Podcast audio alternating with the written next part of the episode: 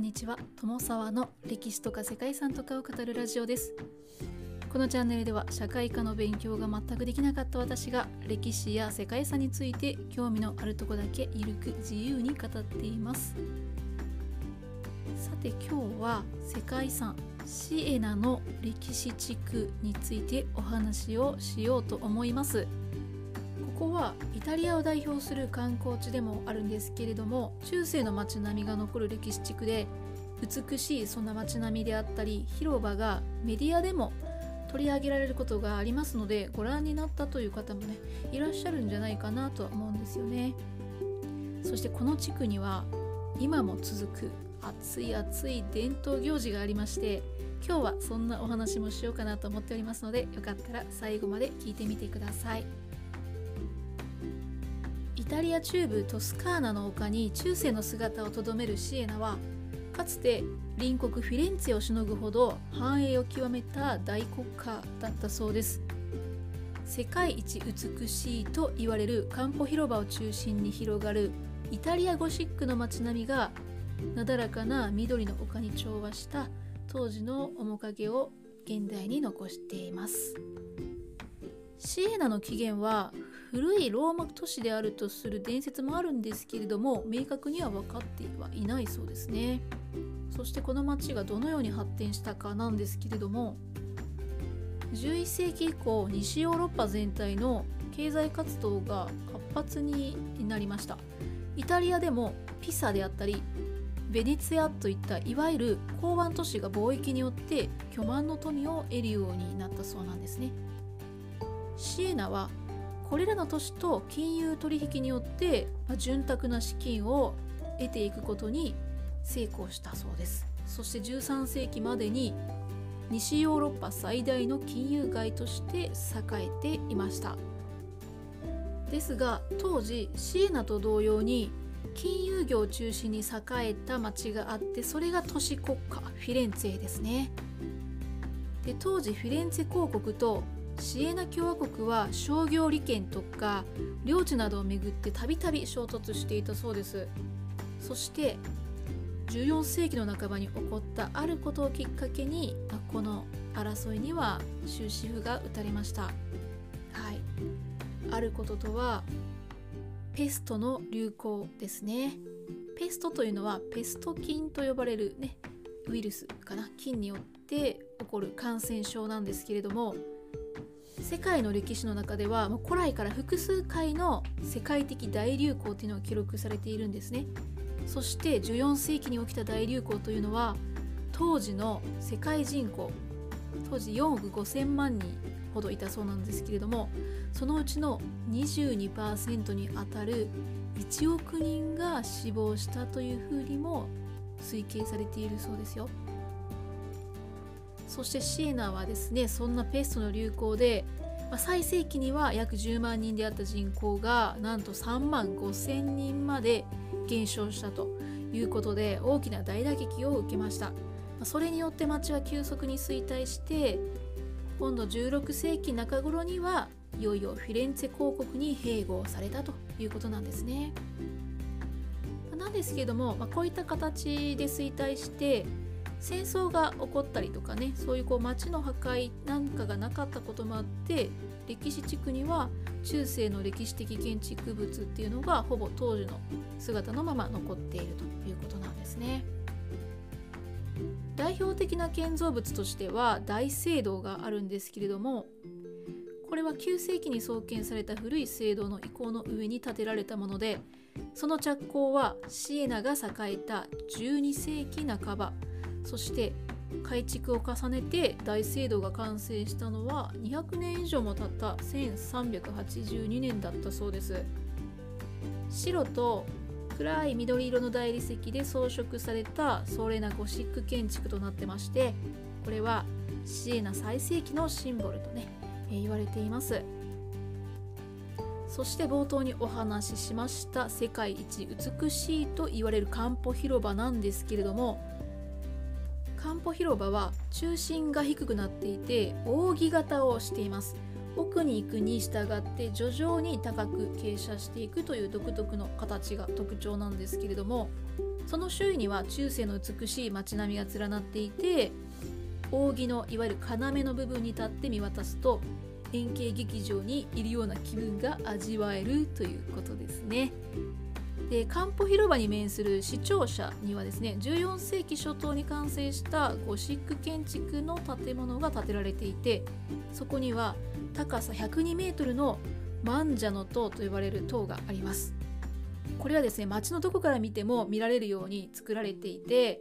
まあ、この塔がですね写真とか画像とか、まあ、そういったのに目に入るとあここはシエナだなっていうのがねわかる、まあ、そんなものとなっています。現在は時計が設置されているんですけれどもかつてこの塔は時を告げる鐘が打ち鳴らされていたそうで初代の鐘つきの男性がかなり怠け者だったそうなんですね。ですので道楽者というね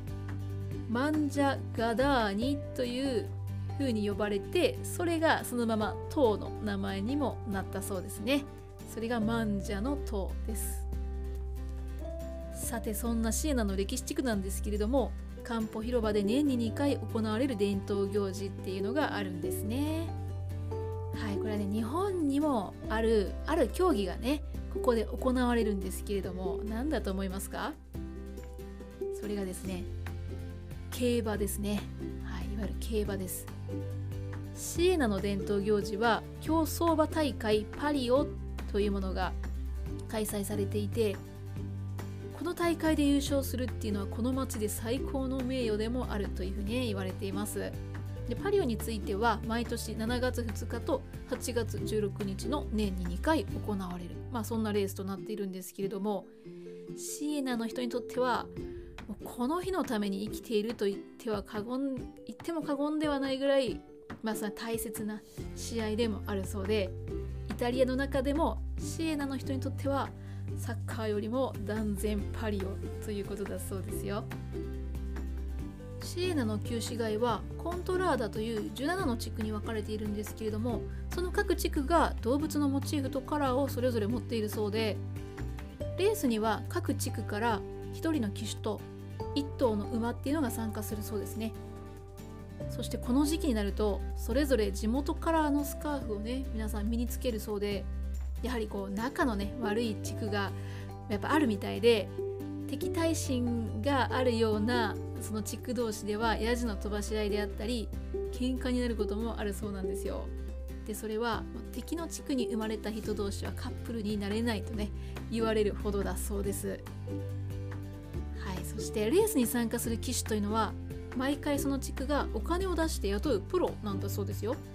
で、まあ、10回以上も優勝しているベテラン騎手っていうのもいるんですけれども必ずしも実力のある騎手が優勝するとも限らなくて若い騎手が優勝するっていうこともまあよくというかたまにはあるそうなんですね。そしてその理由というのがパリオがルールのないレースだからだそうです。ルールがないというのはまず馬に蔵をつけずに乗るそうなんですね。なのでコントロールが非常に難しくてレース中に落馬したり転倒する事故っていうのがまよくあるそうなんですよ。他にもですねレース前になんと敵チームによるジョッキーの買収もあるそうですよ。さらにレース中のジョッキー同士による無知の打ち合いとか押し倒しなんかもあるそうで、まあ、まさにですね何でもありの、まあ、馬上格闘技というふうにね呼ばれているそうです。で肝心のねレースに参加する馬なんですけどこれはレースの数日前に抽選抽選で決まるそうなんですけども、まあ、この抽選結果っていうのは勝敗をね大きく左右すると言っても過言ではないのでこの、ね、馬が決まる重要な時間っていうのを地元ではテレビで生中継を行うそうですね。で、まあ、きっと今だね YouTube とかでもねやるんでしょうね。うん、でパリオファンがねこれを見て一喜一憂するそんな時間があるそうです。結果ですね当然この前評判のいい馬もあれば悪い馬もあるわけじゃないですか。でもうこれは優勝もできそうにないなっていうようなねこう馬を引き当ててしまった地区っていうのは、うん、まあ祈るかもしくは買収作戦に出るというわけだそうですね。ただですねパリオにおいては買収行為っていうのは違法ではないそうなんですよ。そして地元の、ね、シエナの人はパリオは一番汚れのないスポーツだっていう風にね思ってるそうですよ。本当なのかな？これはネット情報なので 定かではないんですけれども。はい。さて舞台となる世界一美しい漢方広場なんですけれども普段は石畳の広場なんですけどね。この時期だけ砂が敷き固められてレース用のコースが作られるそうです。レース当日は夕方の4時から中世の衣装をまとったパレードっていうのがまず行われるそうなんですよ。そして夕方、えー、7時ですね。なると、まあ、空砲の音を合図に馬と騎手がコースに現れます。はい。非常に大掛かりな準備でありお祭りなんですけれどもレース自体は1周 300m の広場を3周するだけだそうですね。なので約1分ほどで決着がつくそうです。はいそんなお祭りですね。それがシエナの伝統行事パリオだそうです。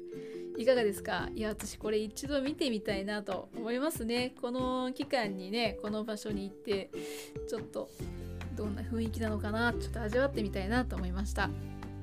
どうなんでしょう？去年はやはりまあこのコロナの影響で開催されなかったのかなと思うんですけどね。今年どうですかね？7月8月開催されるといいんですけどね。はいということで本日はイタリアの世界遺産シエナの歴史地区について解説してみました。ここまでご清聴いただきましてありがとうございます。では皆様失礼いたします。